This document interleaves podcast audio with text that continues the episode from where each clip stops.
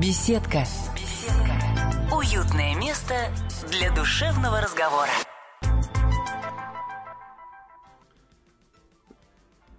Здравствуйте, здесь Анатолий Вассерман. Э, как всегда, вы можете позвонить в прямой эфир э, беседки радиостанции «Комсомольская правда» э, по телефону 8 800 200 ровно 9702 и задать вопросы моему сегодняшнему гостю. Как я уже и обещал на прошлой неделе, из-за происшедших со мной чрезвычайных обстоятельств, этот гость, к сожалению, не смог э, толком с вами пообщаться, и я пообещал пригласить его снова. Итак, автор э, полутора десятков исследовательских и научно-популярных книг по традиционной культуре, один из э, виднейших представителей современного языческого движения нашей страны, Дмитрий Анатольевич Гаврилов. Здравствуйте. Ну, а по совместительству э, еще и э, мой партнер во множестве разнообразных дел от выборов до книг. Да, и по сути дела, моя вера, языческая вера, ничуть этому не мешает, скажем так. В прошлый раз мы остановились на том, что язычество присутствует в этом мире по сей день, и каждый из вас с этим сталкивался наверняка. Я называл такие примеры, как поклонение вечному огню, как э, наряжение новогодней елки, мирового древа вечно зеленого, символа вечной жизни, Олимпийские игры. Вот к этому можно добавить всем известный вам культ Родины Матери, Родина Мать зовет, культ оружия, культ победы, ну и, естественно, те самые ритуалы, которые так или иначе сопровождают любого из нас от э, рождения до смерти и последующих поминок. Ну, что касается ритуалов, то в этом смысле замечательно Япония, где практически все э, важные события в жизни человека отмечаются сразу в двух форматах. По канонам буддийской религии, где Бога вообще нет, и по канонам местной, местной религии синто, где э, богов ну, столько, сколько вообще на Земле различимых предметов. Ну, я вижу в этом определенную закономерность. Точно так же и у нас существует так называемое двоеверие. Это научный термин. Вот. Сначала мы отмечаем это по о, законам, о, скажем так, церковным, а затем отмечаем по своим народным законам. Ну, например, о, те же самые деды, допустим, в Беларуси. Это вообще государственный праздник. Деды Дмитровские, Дмитриевские деды, как они называют, вот 10 ноября как раз вернулись люди из Беларуси, рассказывали, как народ справляет или Радуница, тоже, в общем, известный и даже в России праздник. Я уже не говорю о том, что такие вполне языческие праздники, как э, э, Навруз в большинстве среднеазиатских стран, то есть Новый год по местному календарю, э, как э, Масленица Э, у православных. Э, это э, сейчас отмечается тоже в двух форматах, причем одновременно. И по языческому канону, и с учетом религиозных пожеланий. Я имею в виду монотеистических религий, которые в этих краях сейчас считаются главными. Ну, все-таки языческие празднования, они больше привязаны скажем так, естественным природным циклом. И практически во всех странах, по крайней мере, народов индоевропейской традиции отмечается, так сказать, большой и малый крест кологодный. Это два равноденствия, два солнцестояния, которые у каждого из народов называются на своем языке. и малый крест промежуточной точки между ними.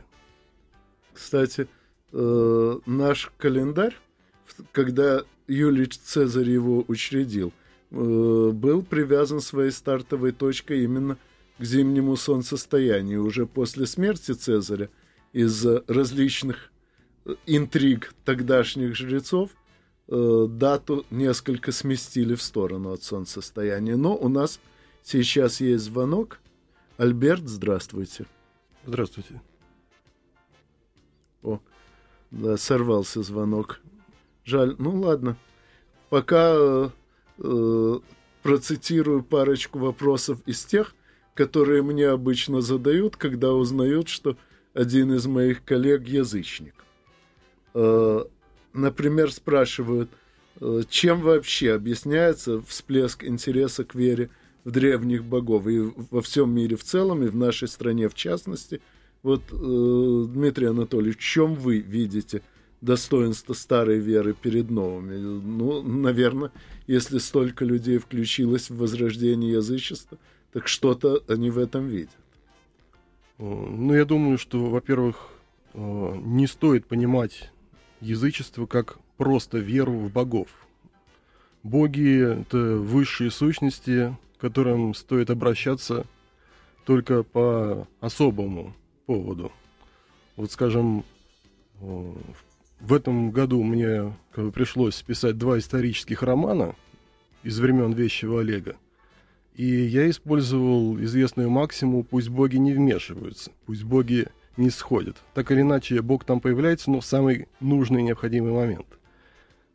Но, как я уже говорил в предыдущий раз, язычество это все-таки не вполне религия, это природное мировоззрение, это определенное мировосприятие. И вот э, люди, видимо, утратив определенные качества, необходимые человечеству, прежде всего утратив в современном мире чувство, ощущение священности, э, решили восполнить этот вакуум.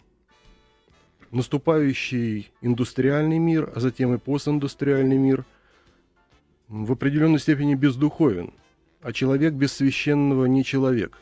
И возвращение к язычеству в 60-х, 70-х годах 20 века, начавшееся, собственно, в Северной Западной Европе, это именно вот эта тяга по священному, как выразился мир Челиады.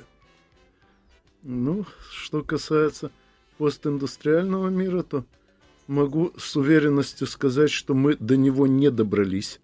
То, что сейчас называют этим именем, это всего лишь попытка разделить индустриальный мир на две части – потребителей э, разместить по одну сторону океана, производителей по другую.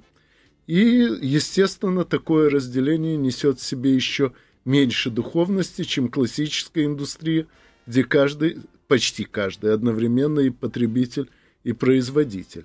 Но об этом мы поговорим позже, а пока звонок. Борис, здравствуйте.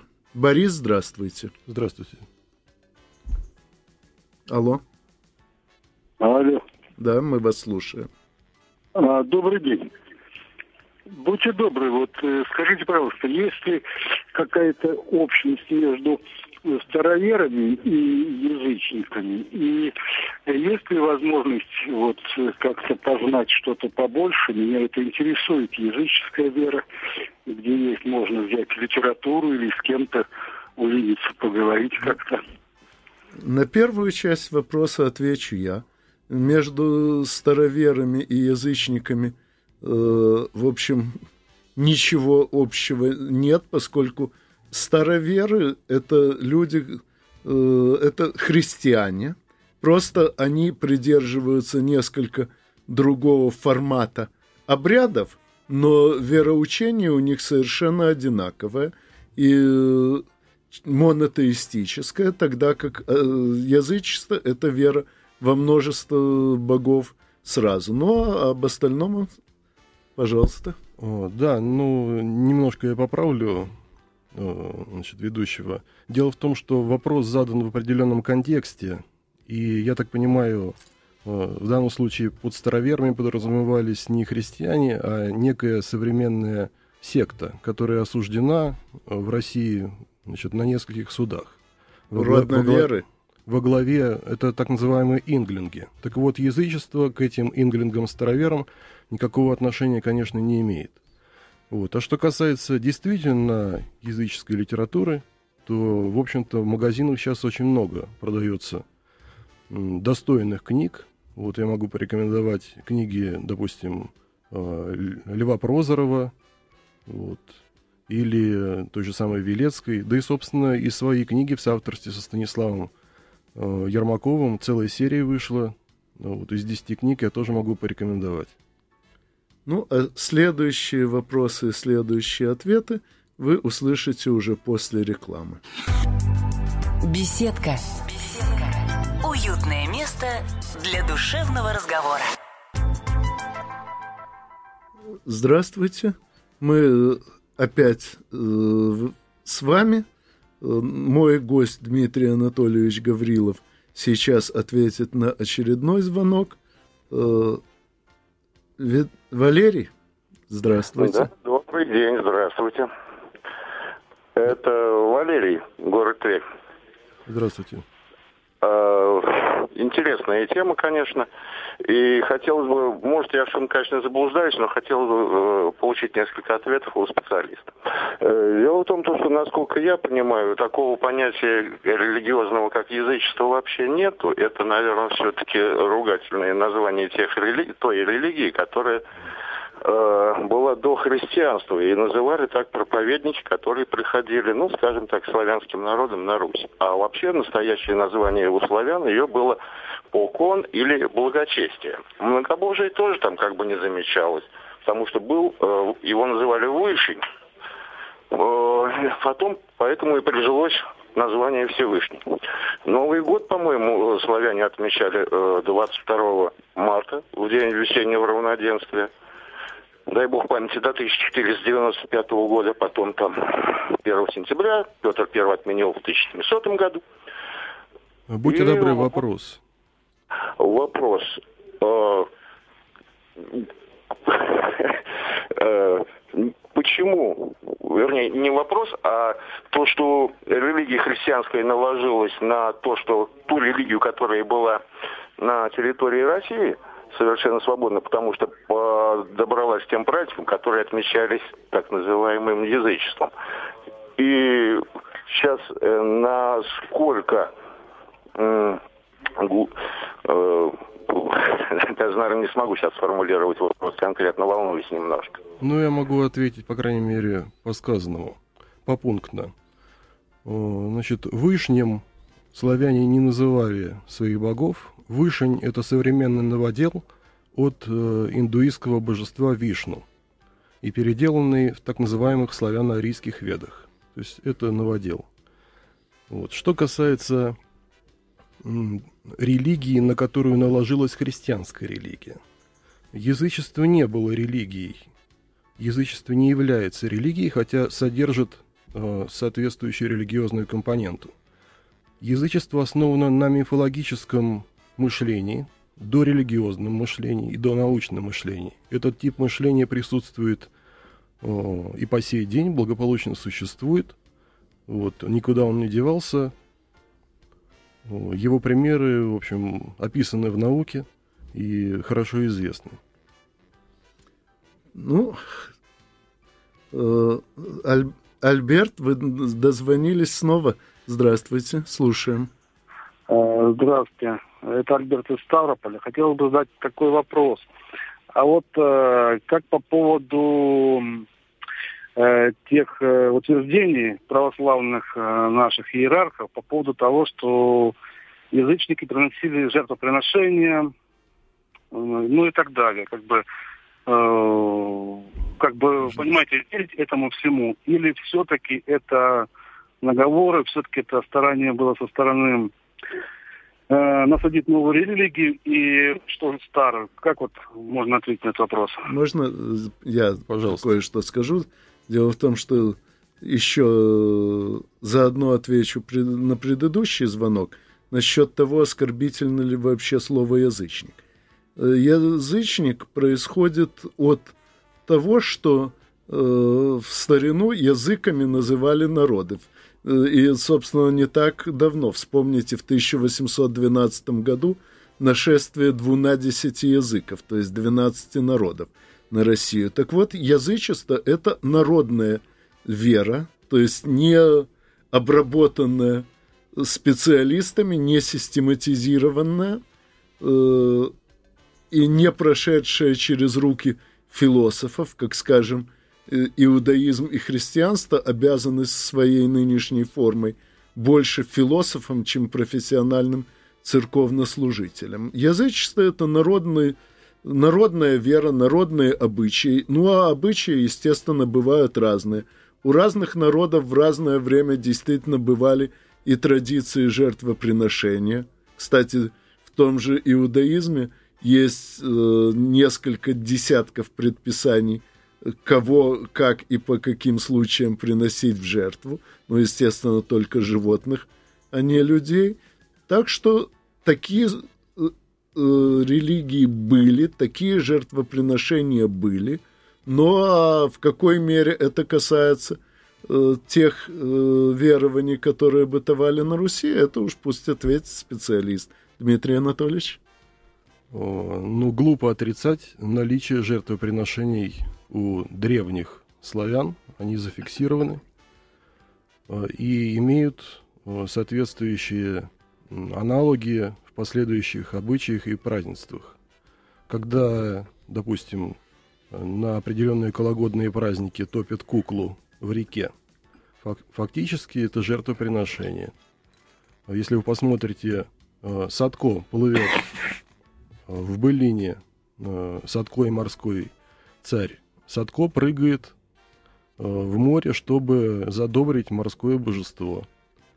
Волхову летописному Волхову, живущему э, князю-оборотню в виде крокодила, плавающего значит, по реке мимо Великого Новгорода, приносит э, жертвы. Я уж не говорю про жертвы у западных славян, которые, собственно, зафиксированы германскими э, значит, авторами хроник, э, которые там прямо сказано, что, в общем-то, самых лучших, самых доблестных своих врагов они приносили в жертву. Другое дело, что сейчас, по прошествии такого количества веков, мы не должны э, ну, как бы переносить эти, э, скажем так, эти традиции на современное язычество. Все течет, все меняется, и значит, проецировать таким образом некорректно. Но да, такие обычаи некогда существовали, затем они были заменены. Точно так же, как, допустим, тело Христова – это не тело, а хлеб, и кровь Христова Скажем, это не кровь, а когор. Ну, а я еще напомню, что одним из ключевых моментов становления иудаизма э, стала э, замена э, на жертвеннике Авраамова сына ягненком, неспосланным с неба. Кстати, в честь этого события мусульмане до сих пор ежегодно торжественно режут баранов – Андрей Анатольевич, здравствуйте. Здравствуйте. Здравствуйте. У меня вопрос к специалисту по язычеству. Э, значит, в 2024 году в городе Суздале было восстание волхвов, которое подавил э, Ярослав Мудрый. Во время допроса, который происходил в Рождественском, в Рождественском храме города Суздаля, э, он спросил волхвов, кто ваши боги? Э, это, значит, было в том пределе, где фреска расположена страшного суда. Волхвы показали на чертей и сказали, вот наши боги. Mm. Хочу э, узнать, а что это означает и что это было за такое учение волхвов. Так, сначала я. Пожалуйста. Дело в том, что э, доверять Ярославу Мудрому, главная мудрость которого заключалась в том, что он организовал убийство своих двоих братьев и свалил вину на третьего и таким образом расчистил себе путь к престолу. Знаете ли, доверять такому человеку довольно сложно. И что там на самом деле говорили волхвы, мы можем сейчас только гадать. Э, в данном случае летопись нам никоим образом не помощник. Но надеюсь, что специалист все-таки э, лучше меня знает, что там могло быть на самом деле.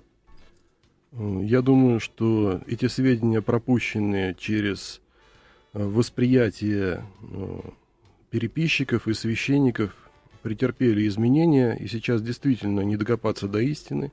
Скорее всего, э, эти волхвы, если они действительно относились, скажем так, к славянам, а не к финно-уграм, они сказали, что их боги сидят в бездне. Ну, в общем, это достаточно известный Э, момент, когда э, значит, мир в восприятии язычника делится как бы на три части, и одновременно он триедин, вышний мир, срединный мир, в котором живем мы люди, и нижний мир, мир предков. В этом мире предков, естественно, есть свой бог, который этим управляет, и, в общем, христиане, христианские переписчики поняли это так, что язычники поклоняются дьяволу. Хотя, по их воззрениям, все, значит, наши боги суть бесы. Так, ну, пока э, мы ждем новых звонков по телефону прямого эфира 8 800 200 ровно 9702, задам еще один вопрос из тех, которые мне задавали о вас. Как вообще современные люди приходят к язычеству? Не противоречат ли друг другу язычество и научно-технический прогресс? Ну, я обычно отделываюсь формулой что язычество противоречит прогрессу не больше, чем любая другая религия, но, насколько я знаю, у вас на сей счет более развернутое мнение.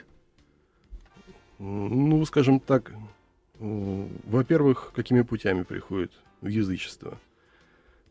В язычество приходят люди, которые не утратили в себе детство, которые не утратили этого детского а, мировосприятия, о котором мы говорили в прошлый раз, и восприятии ребенка весь мир, в общем-то, живой, ему можно нанести рану, от него можно получить обиду.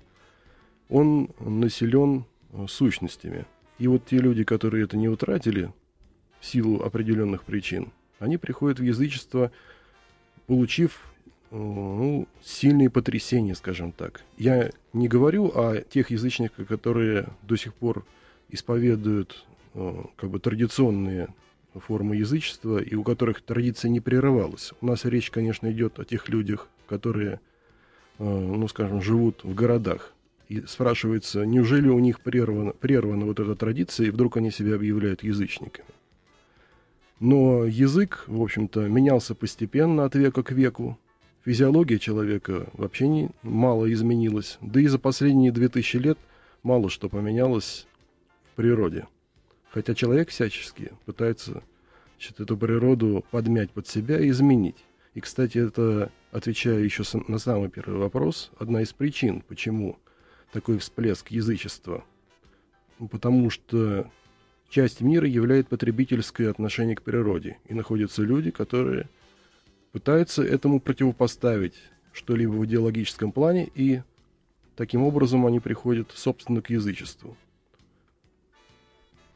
Наталья, здравствуйте. Здравствуйте. У меня к вам такой вопрос. Вот я когда-то читала такую статью, и в ней говорилось, что первоначально на елку на Новый год вешали якобы э, вот ну, э, э, органы человека, принесенного в жертву. Правда ли это? Так, во-первых, здравствуйте. Я могу допустить, что действительно такой обычай существовал у определенных народов в определенный исторический период. Например, о подобных обычаях рассказывает э, Адам Бременский в хронике значит, о славянах, э, что рядом с капищем, с храмом в Упсале, трех великих скандинавских богов, Одина, Тора и Фрикона, или, как считают Фрейра, находилась роща, где действительно были развешаны либо органы, либо мертвые животные на ветвях. Но это явно не связано с новогодней елкой, а с новогодней елкой связано другое дерево, которое находилось в том же храме и закрывало его своими ветвями. И на этом великом вечно зеленом древе, который, скорее всего, был тисом, висела золотая цепь в виде той самой новогодней гирлянды, которую каждый из нас вешает под Новый год в виде той золотой цепи, которую повесил Александр Сергеевич Пушкин на дуб у Лукоморья. Юрий Алексеевич, здравствуйте. Э, вопрос э, вашему гостю. Анатолий. Это Дмитрий, да, да, я слушаю. Здравствуйте. Здравствуйте. Э, скажите, пожалуйста, вот вы знаменитый человек, грамотный, начитанный, эрудированный. Вера какая у вас, православная или другая, или вы атеист? Будьте любезны. Я ответить. не просто атеист, я теоретик атеизма. И в частности, в июле 2007 года журнал «Октябрь» опубликовал мою большую статью «Дилогия атеизма». Ну, название появилось из-за того, что первоначально это были две разные статьи, но со сходной логикой рассуждения, и редакция их объединила. Там э, развернута схема математического доказательства невозможности существования Э, какого бы то ни было всемогущего существа, э, в том числе, естественно, и Бога. Но это именно схема, то есть там есть много технических деталей, которые надо заполнять профессиональным математикам, но в целом картина выглядит именно так. Статья «Диалогия атеизма» есть в интернете, вы можете ее найти. Но, как видите, Э, мой атеизм совершенно не мешает мне общаться э, с представителями любых конфессий, наоборот, может быть даже, может быть, даже помогает этому. Тем более, что мое язычество никак не противоречит атеизму Анатолия Александровича, потому что в язычестве боги не так всемогущие. Собственно, в язычестве нет э, такого всемогущего божества, которое бы имело абсолютно полную власть. Ну, а после рекламы, надеюсь, будут следующие вопросы, и уж точно будут наши следующие ответы. Беседка. Беседка. Уютное место для душевного разговора. Здравствуйте. Мы снова в эфире, и пока э, мы ждем ваших звонков по телефону, Э, по телефону прямого эфира 8 800 200 ровно 9702 ответим на уже поступивший звонок. Евгений, здравствуйте. Здравствуйте. Да, добрый день. У меня, знаете, два вопроса. Во-первых, вот, по поводу язычества, я специалиста по язычеству. Значит, как с точки зрения язычества вообще зародилась жизнь э, на Земле? Это вот, э, и к вам у меня, извините, такой вопрос что вот с вашей точки зрения человек после смерти, он что, просто разлагается на атомы молекулы и все? Вот такие два вопроса. Ну, не понял, кому из нас относится последний вопрос, поэтому на всякий случай отвечу. Да, с моей точки зрения, от каждого из нас остается только то, что э, запомнят другие, только то, что сделано нами для других. Поэтому всегда забочусь о том, чтобы обо мне помнили хорошее, и стараюсь делать для других хорошее. Ну да, это, в общем, известная позиция. Уходя, оставьте свет, это больше, чем остаться. Круги на воде. Вот. Но мы считаем несколько иначе. Вот. А что касается вопроса о зарождении жизни, я думаю, что здесь язычество намного э, сотен лет, если не пару-тройку тысяч, опередило современную науку – Э, жизнь зародилась из ничто, э, из первородного хаоса. В этом первородном хаосе в результате развлечения его, скажем так, воздействия самого на себя, зародился некто, которого можно назвать единым, и который впоследствии начал мыслить об этом хаосе, об этом ничто, различая его все дальше и дальше – то есть, с одной стороны, это можно называть э, большим взрывом, это одна точка зрения, а с другой стороны, можно говорить о неком дуальном начале. Так вот, язычество исходит, по крайней мере, один из гимнов э, Ригведы, э, созданный за полторы тысячи лет до новой эры, говорит о том, что мир зародился вот приблизительно таким образом. Вот. И, соответственно, все живое создали э, по языческим воззрениям те э, сущности, вот, которые можно назвать и сторонами этого э, божества. Так. Владимир Михайлович, здравствуйте. Да, добрый вечер. У меня вопрос к ведущему. Можно ему задать два вопроса? Слушаю. Атеист – это человек, отрицающий наличие Бога. Да. Так или нет? Да. Так. А атеист отрицает абсолютный закон или нет? Кто? Его наличие. Тот самый закон, который люди для удобства своего разделили на химические, физические, биологические, Нет, естественно, естественно, существование законов природы э, никто не пытается отрицать. Просто эти законы не персонифицированы. Они действуют э, по воззрениям атеистов не на основании чьей-либо воли, а просто на основании э, самих себя, на основании того, что мир так устроен. Вот. А язычники считают, что эти законы действуют, эти универсальные законы, действуют даже над богами. Боги их не устанавливают. Именно и боги обязаны им подчиняться. Я уж не говорю о смертных. Так, ну, а за оставшиеся до э, конца нашей передачи минуты я попрошу нашего гостя закончить ответ на вопрос, который я задал, но отвлекся из-за звонков, а именно, не противоречат ли друг другу язычество и научно-технический прогресс, раз уж зашла у нас речь о законах природы. Я думаю, что язычество никак этому не противоречит. А, уже начнем хотя бы с того, что первые выдающиеся ученые а, еще античной поры до сих пор признаются гениями и до сих пор а, образуют первые десятки, скажем так, в мировом рейтинге науки. Причем вот что любопытно, совершенно как бы такая новая мысль. Известный значит, наш ученый Ефраимсон обратил внимание на тот факт, что в античности на как бы, единицу планктона, вернее, на тысячу планктона приходилось гораздо больше выдающихся деятелей и ученых, чем, скажем, сейчас. И мы нашли, в общем-то, этому объяснение. Нашли этому объяснение прежде всего в той э, мифологичности мышления, которым обладали эти ученые, и в том восприятии, всестороннем восприятии мира. Приблизительно таком восприятии, как э, у э, Шерешевского, Соломона Шерешевского, на примере которого изучался феномен Ше – синестезический эффект. Так вот, дети э, до определенного периода, и в том числе, в том числе язычники, способны эти, ну, в общем, обладают этими способностями синестезическими.